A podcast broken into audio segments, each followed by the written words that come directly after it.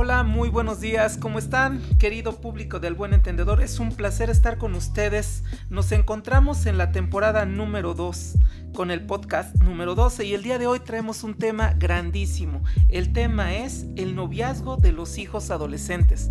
¿Qué tal Laura? ¿Cómo estás?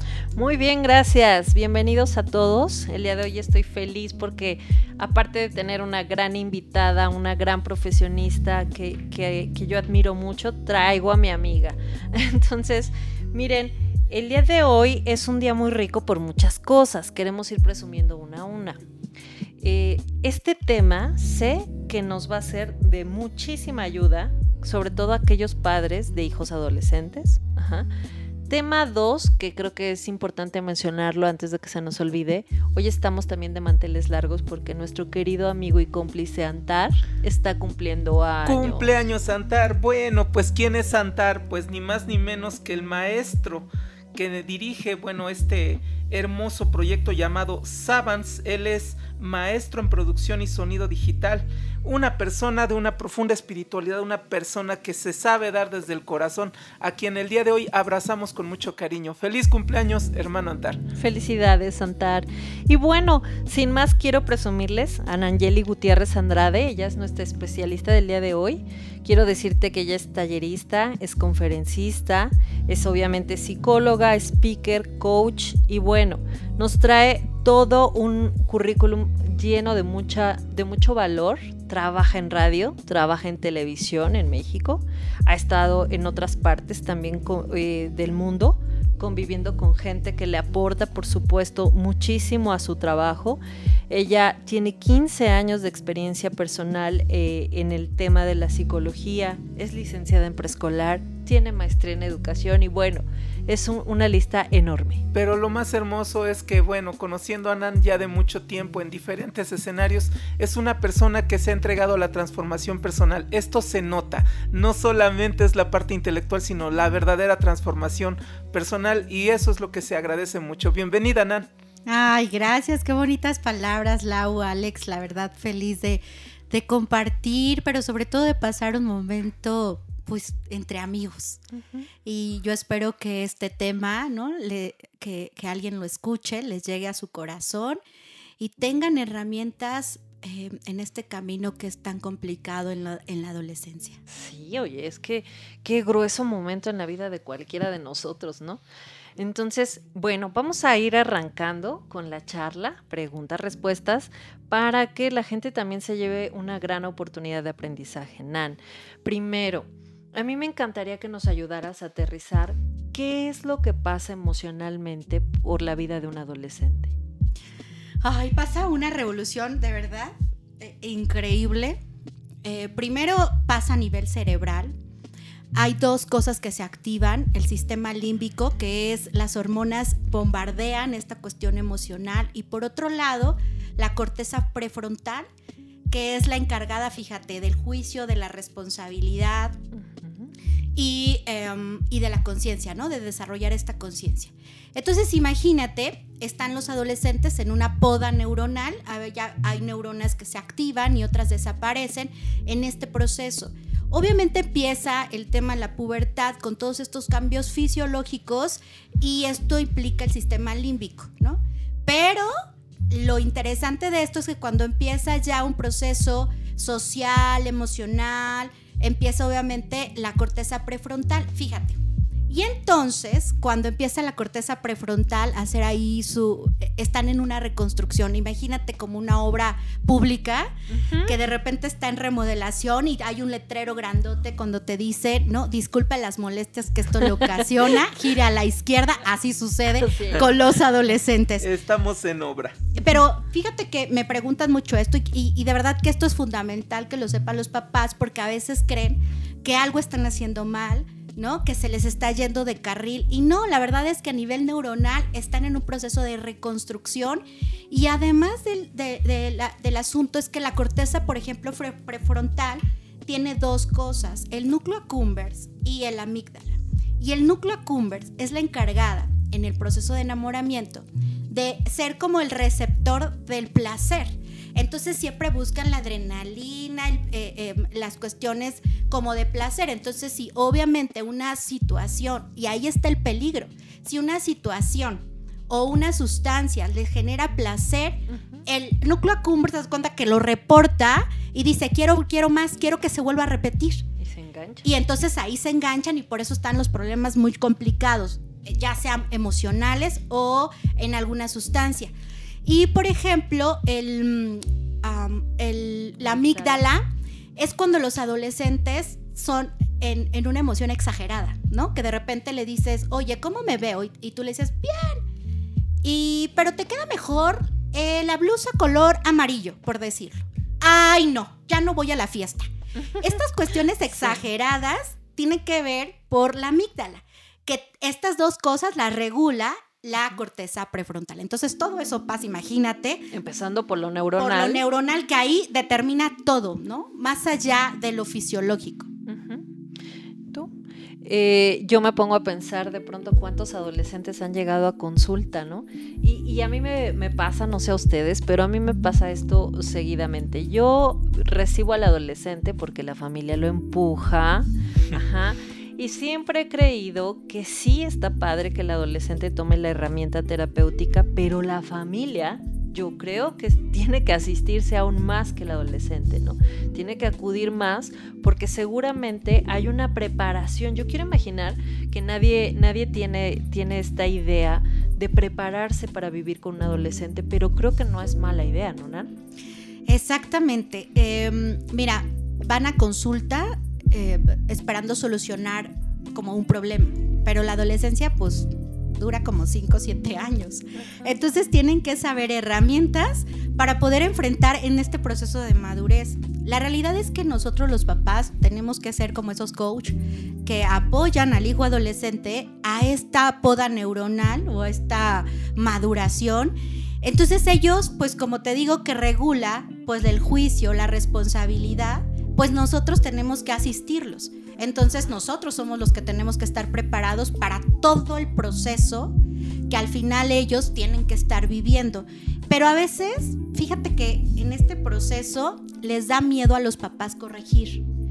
Eh, han confundido esta idea de ser amigos, han confundido esta idea de la rebeldía con, ay, pues este, pues ya, él ya está grande, tiene que hacerse cargo de las cosas y todo.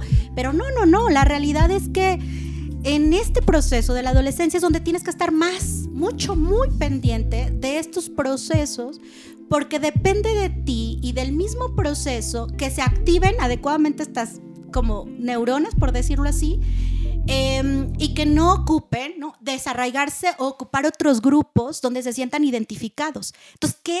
No, no, o sea, sí hay un proceso de niños que sí tienes que estar pendientes porque, pues, eh, están como en peligro, pero en adolescentes es a nivel madurez donde tienes que estar, pues, súper pendiente. Entonces, pues sí. Gracias, Nan. Oye, eh, me pongo a pensar ahorita que mencionas esto de prepararse para tener adolescentes. ¿Qué sucede con estos padres que de alguna manera no resolvieron algunos asuntos en estas etapas de su juventud y obviamente las proyectan en los hijos? Número uno, un gran problema, ¿no? Que muchas veces ahí se dan unos cortocircuitos impresionantes. Número dos, me gusta mucho la, la herramienta donde mencionas que pues es un proceso de maduración del cerebro en el que, bueno, los padres de familia tendrán que estar conscientes de que es una situación fisiológica que requiere de madurez. Pero me quedé pensando, ¿qué pasa cuando yo mismo pasé por estas etapas críticas, no tuve la contención adecuada, no me apoyaron en casa como, como debió de haber sido y ahora tengo enfrente un problema doble? eh, acompañar a mi hijo, a mi hija en su adolescencia y todavía resolver la mía, si es que cabe, el- si es que cabe la palabra y el escenario. Sí, la realidad es que el adolescente te abre muchas heridas que no has trabajado, eh, sanado, porque una te recuerdan tu propia historia de adolescente, que se nos olvida como adultos. Pensamos que eso no, no lo vivimos. y No ya. así. Este, o, exacto, o no así. Ay, no, eso no, cuando yo era en mis tiempos no pasaba eso. Y de verdad que desde Aristóteles decía, ¿no? Que era una sociedad malcriada. Entonces, si lo leemos, decimos, ay, Siempre ha pasado. siempre ha pasado. Entonces, sí pasa esto. Em, creo que en este caminar con el adolescente también descubres qué heridas son las que tienes que resolver. y, y qué cosas dependen o están en tus manos y qué cosas es su propio proceso. El 50% es el proceso fisiológico que se tiene que dar, como estos rituales de pasar de niño a ser autónomo, pero el otro 50% tiene que ver con los modelos de crianza. Entonces tal vez no tuve lo que lo que yo doy con mis hijos y a veces ahí nos enganchamos en el modelo de crianza, porque es yo no tuve, a mí no me dieron y entonces voy y desbordo, ¿no? O no pongo límites. O al revés, ¿no? Fueron tan estrictos, ¿no? O también tan estrictos que los someto y entonces estoy. Y recuerden algo, entre más soy autoritario, más el chico necesita situaciones de rebeldía para salirse de este escenario. Pero también, si soy demasiado flexible en este proceso, él buscará desarraigarse afuera, ¿no? O ponerle límites afuera. Y puede ser que en la policía, puede ser en algún delito, que necesiten que alguien les ponga límites afuera porque papás no pusieron límites adentro. Entonces, pues estos extremos de que de repente vamos como cargando en nuestra historia, pues se van haciendo, pues, se van presentando en el proceso de, de la crianza con el hijo. Claro. Oye, Acabamos de hablar hace ratito de un momento muy interesante en el y son estas activaciones de la vida social que lo llevan a ir descubriendo un sinfín de pasiones. Y una de ellas, una de esos gran, uno de esos grandes aprendizajes que todo ser humano tenemos es el tema del enamoramiento. ¿Cómo nos va en el rollo del adolescente y el noviazgo? ¿Cómo saber en qué momento el adolescente está listo? Porque hay papás súper drásticos, ¿no? Hay papás que les dicen, no, tú a los 25, a los 20, ya que acabes de estudiar. Y hay papás, al contrario, muy precoces, ¿no? y le dicen al hijo de los 11, no te preocupes, tu novia, ¿no? Entonces, estaría muy interesante que nos ayudaras un poco a distinguir cómo se va dando este atrevimiento emocional, ¿no? que creo que debe ser de lo más natural, pero sobre un ritmo racional también, ¿no? Emotivo racional también. Sí, mira, como empieza la pubertad, estas cuestiones hormonales, empieza 9, 10 años, empieza este deseo sexual. Y después del deseo sexual, cuando empieza la adolescencia, que empieza la cuestión eh, social y la cuestión afectiva, empieza a desarrollarse este deseo por estar con la otra persona y, de verdad de no hacer otra cosa. No podemos eh, dejar, es como poner un ejemplo así, es como tener un carro en un barranco, ¿no? En caída libre y no ponerle freno de mano. Se va. Entonces se va. Entonces, y por otro lado, si lo trato de presionar, no vive estas experiencias que tiene que vivir y que el que le rompan el corazón, por ejemplo, el que le diga no cuando se le declara a un chico, a una chica, hace que ellos vayan trabajando su tolerancia a la frustración. Entonces, cuando de repente dejamos o decimos no hasta los 20 años, no les permitimos esta situación, fíjate. Para que se desarrolle el autoconcepto y la autoestima, tiene que ser por ensayo y error y desde las experiencias. Entonces, si yo no le favorezco experiencias, entonces no se construye en esta maduración el autoconcepto y la autoestima. Ok, oye, entonces eh, quiero, quiero comentar algo. A pesar de que tú no le permitas o le favorezcas la experiencia que tiene que vivir, el adolescente se la va a tomar. Claro. Entonces, ¿se la va a tomar por la buena o se la va a tomar por la mala? Correcto. Si se la toma por la buena, qué bendición, ¿no? Porque quiere decir que por ahí va a haber comunicación contigo, te va a explicar, pero si se la toma por la mala y además ha sentido tus amenazas para que tú eh, te mantengan como de alguna forma al margen, ¿no? De la información que puede haber alrededor de sus emociones, pues entonces esa, esa es la más preocupante, ¿no, Nan? Así es, eh, le diste el punto, eh, Lau. La realidad del asunto es que los adolescentes como están en este nivel de juicio, de responsabilidad inmaduros, eh, siempre buscan pues lo contrario, ¿no? Entonces si tú les prohíbes, ellos buscarán esta situación de riesgo porque incluso el cerebro se los pide, ¿no? Y por otro lado, este, buscarán siempre estar como viviendo estas experiencias. Y, quiero compartirles algunos mitos ¿no? Y realidades que se dan con respecto al enamoramiento con el adolescente. Estas ideas que de repente pensamos, y te pongo un mito.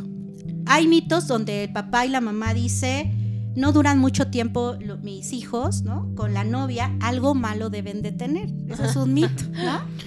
Siempre buscando en el otro el error. Pero la realidad es que los adolescentes se enamoran muy intensamente, pero también se desenamoran muy intensamente. Pero antes de darles otro mito y realidad, quiero decirles que el enamoramiento del adolescente es diferente al adulto y a veces queremos medirlos desde ahí. Entonces queremos guiarlos desde como adulto y entonces les dejamos, mira, que te este, presenta, preséntame al papá. Entonces damos esta formalidad porque lo vemos en esta construcción del adulto. Y también, ¿no? Vemos en esta situación de que es un niño que no le rompan el corazón y entonces someto. Entonces tenemos que verlo con ojos de adolescente, el enamoramiento, que es diferente a nosotros. Eso es primero para entender el enamoramiento de ellos. Otro mito que existe es que los adolescentes no son comprometidos o no se enamoran. Y no es cierto, la realidad es que cuando están en una relación hay mucho compromiso y se enamoran intensamente. Pero por supuesto que el enamoramiento les dura corto tiempo porque obviamente hay un proceso de decir, ay, bueno, no pasa nada y se consiguen otro novio, otra novia. Tienen mucha, muy pronta resolución. Exactamente. Y otro mito, fíjate, que los adolescentes las rupturas no les duele, ¿no? Porque como ya se consiguen a otro o a otra, pues no les duele. Y no es cierto. Están viviendo experiencias de amor y se aman profundamente y es importante, fíjate, papá, mamá que me estás escuchando, es importante validar sus frustraciones y dolores emocionales. No es lo mismo, para ti a lo mejor es exagerado, pero ellos están en ese proceso que te decía neuronalmente, que sus emociones, ¿no? Las exageran porque es su proceso de madurez. Entonces, eh, otro mito que hay es que... espera, espera, espera. Entonces, no sirve nada decirle al adolescente, oye, eh, ya supérala, hay tantas mujeres, hay tantos chicos. Sí, retomo esa parte donde bien mencionan, queremos educar desde nuestros 40 años y quisiéramos a veces como padres que ellos tuvieran esa madurez para tomar la relación y vivirla como nosotros. Me, me queda muy clara esa parte y me parece muy útil para nuestro querido público de Al Buen Entendedor, en donde creo que tenemos que bajar a ese mundo, creo que tenemos que tener esa flexibilidad, la empatía, de poder acariciar un poco de cómo lo están viviendo, cómo lo están sintiendo y por supuesto también darnos la oportunidad de entender que esta es la manera en la que ellos aprenden, esta es la manera en la que pueden diferenciar entre conocer el noviazgo con una pareja y con otra. No estoy promoviendo tampoco que permitamos 30, 40 parejas en un corto tiempo, pero creo que este es el taller en el que se va... Eh, diferenciando él o ella de qué quiere y qué no quiere. Y lo más hermoso, se va conociendo a sí mismo. Así es, eso es súper importante que quede claro. Las experiencias del noviazgo se necesitan porque son inevitables y son necesarias para ser tolerantes a la frustración, incluso cuando hay este mal de amores. Y hay este mito de que pues no lo quiero dejar para que sufra, no lo quiero dejar que experimente situaciones porque le van a romper el corazón. Y esto es inevitable, ¿no? Es inevitable, todos lo pasamos, pero qué mejor que lo pase con tu, o sea, con tu apoyo, ¿no? Este, tú de lado, ¿no? Sabiendo, porque así es la vida, no siempre es un sí en la vida eh, y tiene que vivir estas frustraciones. Por eso hay adolescentes tardíos que eh, los ponen en una burbuja, exacto, y quieren de verdad vivir una situación de adolescentes porque como fueron tan limitados, ¿no?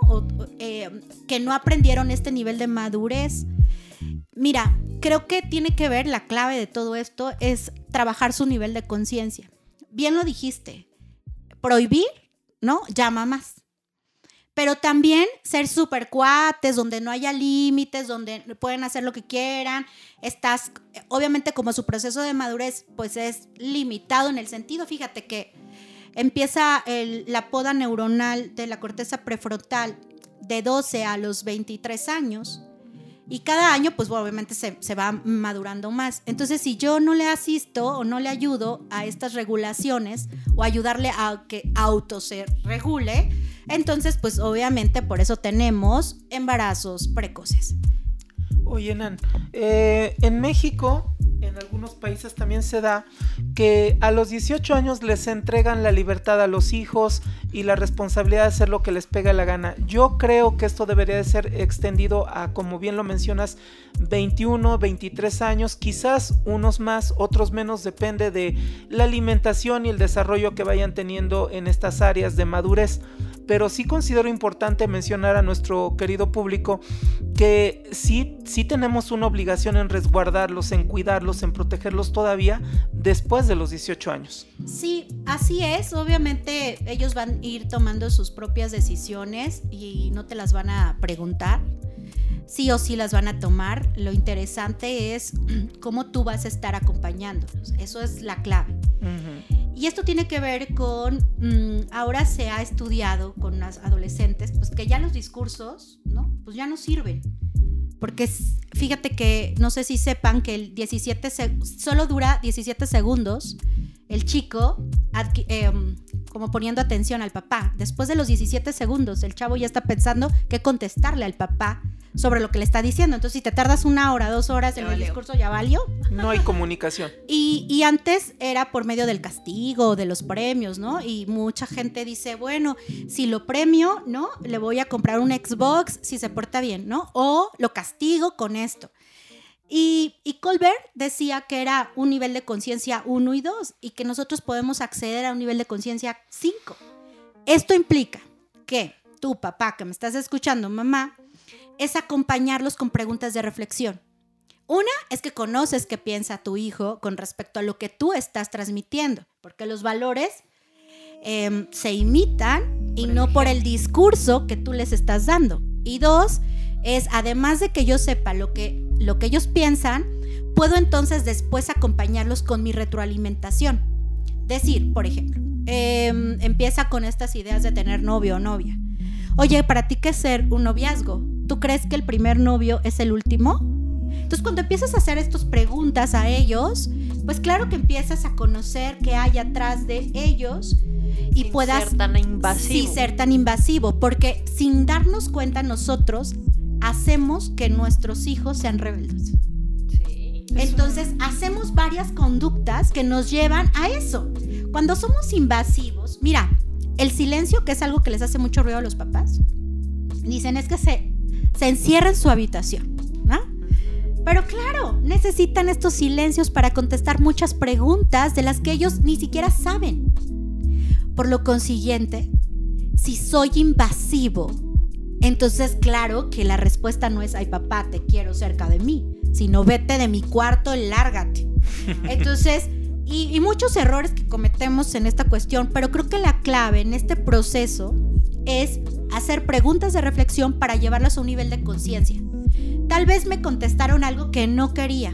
No interrumpo, escucho y después digo, ah, bueno, a mí me parece que entre más te esperes para tener tu primera vez o tu primera relación sexual, va a ser mucho más padre, porque vas a conocerlo más, porque no vas a saber si este primero este, vas a terminar rápido con él. Entonces ya después de que tú escuchaste, entonces ya intervengo. Pero ahí hay una, una cuestión clave, que es acepto, acepto lo que mi hijo está diciendo, pero no quiere decir que aceptar es igual que permitir o complacer. Son cosas bien diferentes. Entonces, en esta idea, yo soy su espectador, estoy ahí al ladito, estoy a la expectativa, salto cuando tengo que saltar, retroalimento cuando se me ha pedido también mi opinión y creo que de manera indirecta con estas preguntas reflexivas que nos dices, ya hasta ahí vas empapando como de tu impresión al joven, ¿no? Sin necesidad de estarlo abrumando demasiado con tu experiencia o con lo que tú sepas del mundo y de, de la etapa en la que están pasando. Oye, me, esto que dijiste acerca de las primeras veces, ¿no? Digo, hay papás que se cierran tanto a la posibilidad de que sus hijos empiecen a tener contacto con el sexo opuesto, con el mismo sexo en, ondas de amor eh, a temprana edad. Imagínate en qué circunstancia nos encontramos donde ahora, por supuesto, gracias también a las redes sociales, esta situación ya ni siquiera tiene que ser corporal. Es decir, el que tu hijo o tu hija se expongan a tener un contacto sexual, ya no digas amoroso, porque eso que flojera, dice el adolescente, ¿no? un contacto sexual o una experiencia real en lo sexual, en, este tema del, sexo por internet, eh, y los papás todavía pensando que les están prohibiendo a los hijos voltear a ver al vecino haciendo cosas tan elementales de cualquier ser humano y no se imaginan lo que cargan adentro de un celular o adentro de una tablet, de una computadora. ¿Tú qué opinas acerca de este riesgo? Mira, y no solamente lo, eh, como la información está al botón, ¿no? Solo al clic. No era como antes, cuando tenías acceso a la pornografía, tenías que ir al, puesto de revistas y tenías que ocultarlo, pedirle al primo mayor que fuera y comprara revistas pornográficas. Ahora no, ahora solo basta un botón para que ellos accedan a mucha información. Ahorita pues ya sabes que está el juego del pack, ¿no? Mándame tu pack. Entonces, em, aunque tú estés ahí pendiente del celular y todo el rollo, si ellos lo quieren hacer, pues lo van a hacer. Lo interesante es cómo vas a intervenir con ellos. Fíjate, no es lo mismo decirle, a ver, dame el celular y estoy viendo y viendo y viendo. Creo que nos perdemos en el premio y el castigo y no accedemos a otros niveles que es eh, cómo voy a introyectar estos valores, cómo puedo ayudar a mi hijo a tomar mejores decisiones. Porque si bien es cierto, no siempre voy a estar con él tan solo me presiona mi amigo, mi amiga, y entonces le di, me dice, oye, mándame tu pack, ¿no? Y entonces, ok, lo mando el pack. Platícale a la gente qué es el pack ah. para los que no saben. El pack es cuando eh, entre amigos, ¿no? O, eh, entre amigos se piden fotografías con tintes sexuales o eróticos, desnudos y todo. Y le pasan la fotografía y ellos van pasando, a veces tienen grupos de WhatsApp donde se van pasando fotografías. Puede ser que sean sus novios, puede ser que solo sean amigos. Em, el, peligro es cuando ya se convierte en que es un grooming, cuando es un adulto atrás de la pantalla que le pide esto y ya después los amenaza en que los van a sobornar o que les tienen que dar dinero, entonces ya se complica o cuando caen en tema de trata de personas. Creo yo, eh, si tú me preguntaras cuáles serían mis recomendaciones, porque indudablemente lo van a hacer. Claro. O es asistir en el tema de tomar decisiones. O dos, es em, antes el prohibir, ¿no? Generaba para ellos un estado más de adrenalina, porque lo necesitaba su cerebro. Entonces imagínate que le digas, por decir algo, al adolescente, ¿no? Em, a mí me gustaría, ¿no? Lo que yo, a mí me gustaría que, pues tú no tomar, o sea, que no varias fotografías, pues desnudo, porque obviamente es prostitución y porque si cae en redes de un compañero malintencionado, se viraliza, ta, ta, ta, y las consecuencias después. Pero si tú decidieras hacerlo, busca que no salga tu rostro, busca que no salga tatuajes, busca que esto. Que no salga la casa. Que no salga la casa. Porque entonces, fíjate, es chistoso, pero cuando das estas indicaciones, es como, no, pues entonces no lo hago que en lugar de decirle, cuidado lo haces porque tal, porque das cuenta que el cerebro pide la adrenalina. Es como si a un adolescente le metes una motocicleta o una moto, por supuesto que es súper placentero. Entonces ellos no van a medir estos niveles de riesgo y eso pasa en todas las conductas de riesgo. Me gusta mucho lo que mencionaste en dar la información de esa manera. Yo, yo lo recibiría eh, siendo un adolescente con como sintiéndome respetado. Wow, me están dando indicaciones de que no muestre eh, áreas que pongan, me pongan en peligro, en peligro. Me parece muy preventivo y me parece muy, muy grato. Eh, también creo que el respeto al, al nivel en como ellos quieren vivir su, noviazgo es importantísimo. Claro que no va a ser como nosotros quisiéramos, como los adultos, más que, queremos protegerlos, pero el entender el cómo lo están viviendo, cómo lo sienten y en ese momento cómo requieren de practicarlo, escuchar con respeto el discurso, validar que mucho del discurso va a ser incongruente propio por la edad, ya estamos del otro lado y como padres tener esa apertura creo que es una gran herramienta. Así es, Alex, es como decir, y imagínate que llega un adolescente y te dice, mamá, me quiero poner un tatuaje, ¿no? Y tú empiezas, no, pero ¿qué te pasa? Estás bien loca, no, pero no sé qué, ¿para qué te vas a estar? Ta, ta, ta, ta, ta, ta, ta, ta.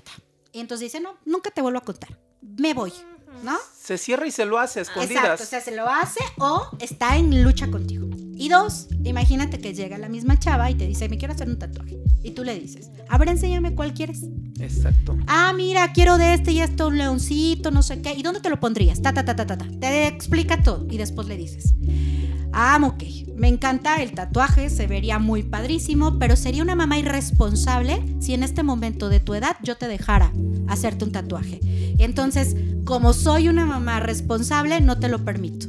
Fíjate, entonces la acepto, valido, le estoy, lo escucho, pero eso no quiere decir que le permita. Y a veces nos confundimos en este proceso de los papás, que aceptar significa permitir y nada que ver. Son cosas bien diferentes. Claro. Sabes que de inmediato conecto con un tema que, que creo que a muchos les salta respecto al tema de la permisividad.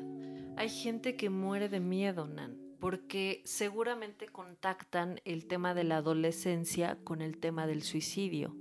El adolescente se ha hecho de muchas herramientas y una de ellas es hablar de su propia muerte para que lo consideren en ciertas cosas, no siempre hablando como de una manipulación, ¿no? Hay gente, hay chavos que se sienten muy desesperados y, y ya no saben, ¿no? Ni cómo mostrarse ante sus padres ante tantas inconformidades que viven y pues regularmente pueden estar conectados a esto. Entonces, recuerdo mucho el caso de una persona, no voy a decir quién, pero recuerdo mucho el caso de alguien que contaba que a su hijo le pidió que hiciera la limpieza de su casa. Y el hijo no, no, acudió a tiempo a hacer la limpieza de su casa, eh, se enoja el padre, lo regaña muy feo se va a trabajar y cuando regresa el hijo se quitó la vida, ¿no? Un hijo adolescente. Entonces, yo creo que hay mucho nervio por parte de un papá respecto a esto, hablando de los límites, ¿ves? Siento que el papá ya no se quiere pasar de la raya, no sabe hasta dónde más bien manejarlo, porque le da miedo que cuando se da la vuelta el hijo pueda cometer un acto de estos, ¿no? Irreversibles. Entonces, ¿cómo es que podremos calmar esta ansiedad del adulto respecto al tema del límite, Nan? Fíjate que no solamente el tema de la muerte, sino hay muchos miedos, porque como obviamente sus cambios son tan drásticos, eh, creo que tenemos que trabajar dos cosas, la sensibilidad y la firmeza. Si yo soy súper firme y no tengo y tengo cero de sensibilidad, entonces, entonces provoco y someto.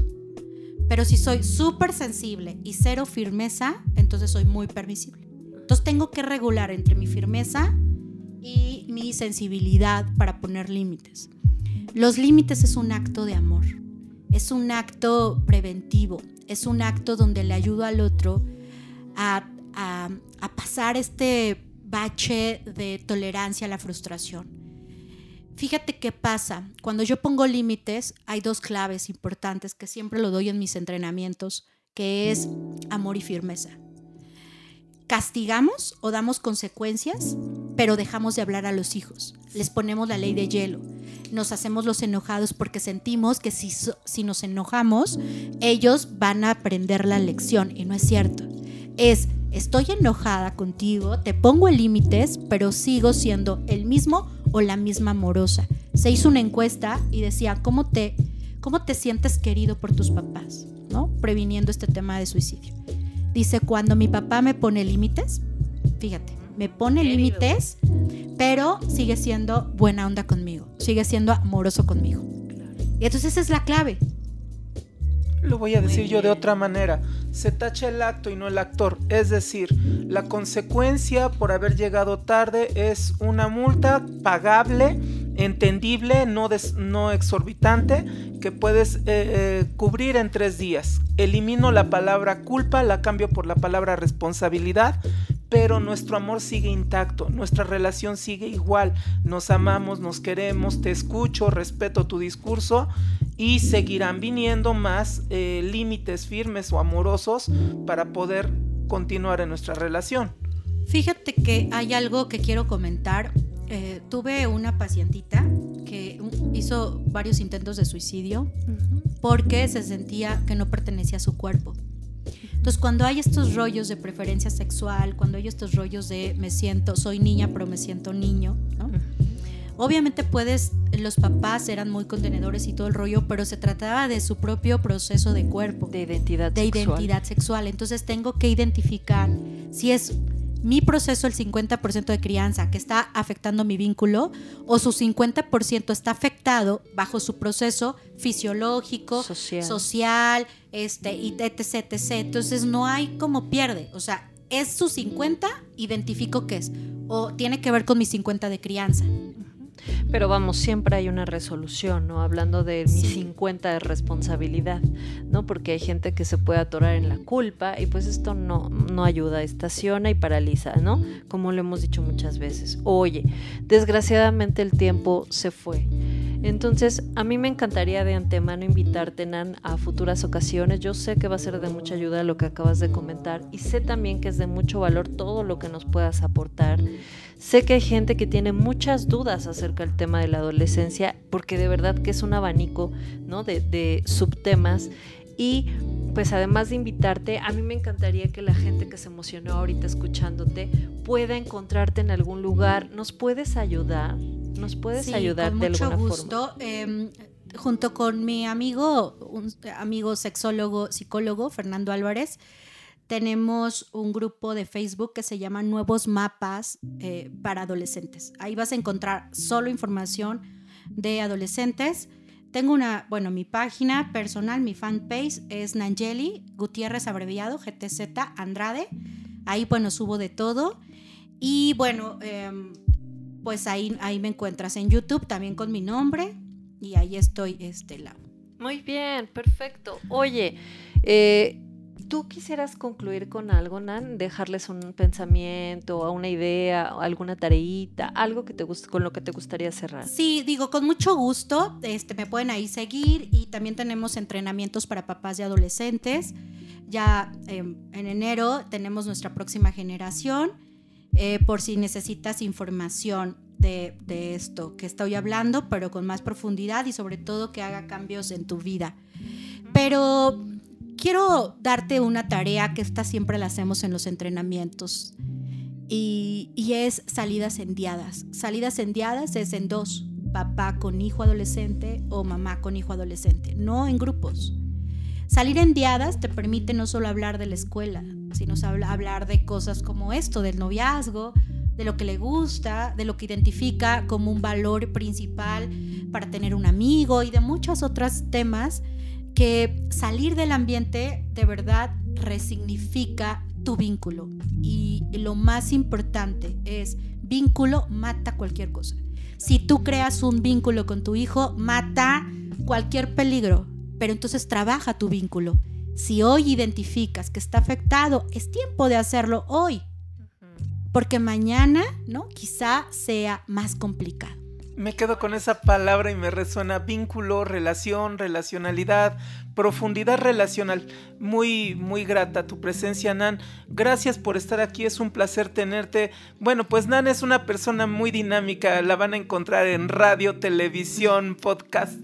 Una chica que no para y que obviamente se nota el nivel en su persona. Muchas, muchas gracias, Nan, por estar aquí. Gracias a ustedes, Alex, Lau, y qué bonito proyecto de poder transmitir eh, a veces estas palabras de aliento o esta ruta, Una herramienta. una herramienta para, para las personas que escuchan esto, ¿no?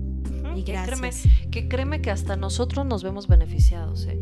porque muchísimas de las entrevistas que han, que han venido, como esta, eh, nos dejan, ¿no? Ay, sí es cierto, ah, por acá. Yo ah, así estoy así". ahorita. Lau, perdón que te haya interrumpido. Fíjate que hace rato que vino a grabar la, la, la ponente y ahorita con Ann me pasa lo mismo. Estuve apuntando algunas cosas que yo ya las conocía, pero desde la mirada de Nan, desde su dinámica, desde cómo lo dice, las palabras que utiliza, olvídate, es, un, es recreativo, es demasiado nutricio. Y entonces te el papel del papá del adolescente y empiezas a pensar, es verdad, es que es por acá. Entonces, gracias hermosa Nan, gracias por participar con nosotros, gracias por acudir a nuestro llamado, yo sé que lo haces de muy buen corazón y pues me encantaría recibirte una y mil veces más. Y por supuesto que la gente no se puede perder de ti, yo, yo sé que estás haciendo un- una gran chamba y que vale mucho la pena que la gente detenga eh, un rato de su acelere cotidiano para echar un vistazo acerca de estos temas que nos pueden salvar de mucho, ¿no? De mucho y que nos pueden dejar muy tranquilos además. Así es, compartan, de eso se trata esta labor social, de que puedan tener un ABC o por lo menos una referencia de con qué profesional asistir. Así es. Bueno, yo soy Laura Ávila. Hasta pronto, mi nombre es Alexander Martínez. Gracias, Nan, por estar Gracias aquí. Gracias a ustedes. Un abrazo a todos. Ok. Nos y esto despedimos. es. Ay, ya nos, nos descuadramos. Vas tú primero, Lau. Decimos juntos. Ahora, venga. ¿Cómo se llama esto? Hasta Al- pronto. Esto es Decir al buen entendedor. al buen entendedor. Cuídate, hasta luego. Bye bye. Bye bye.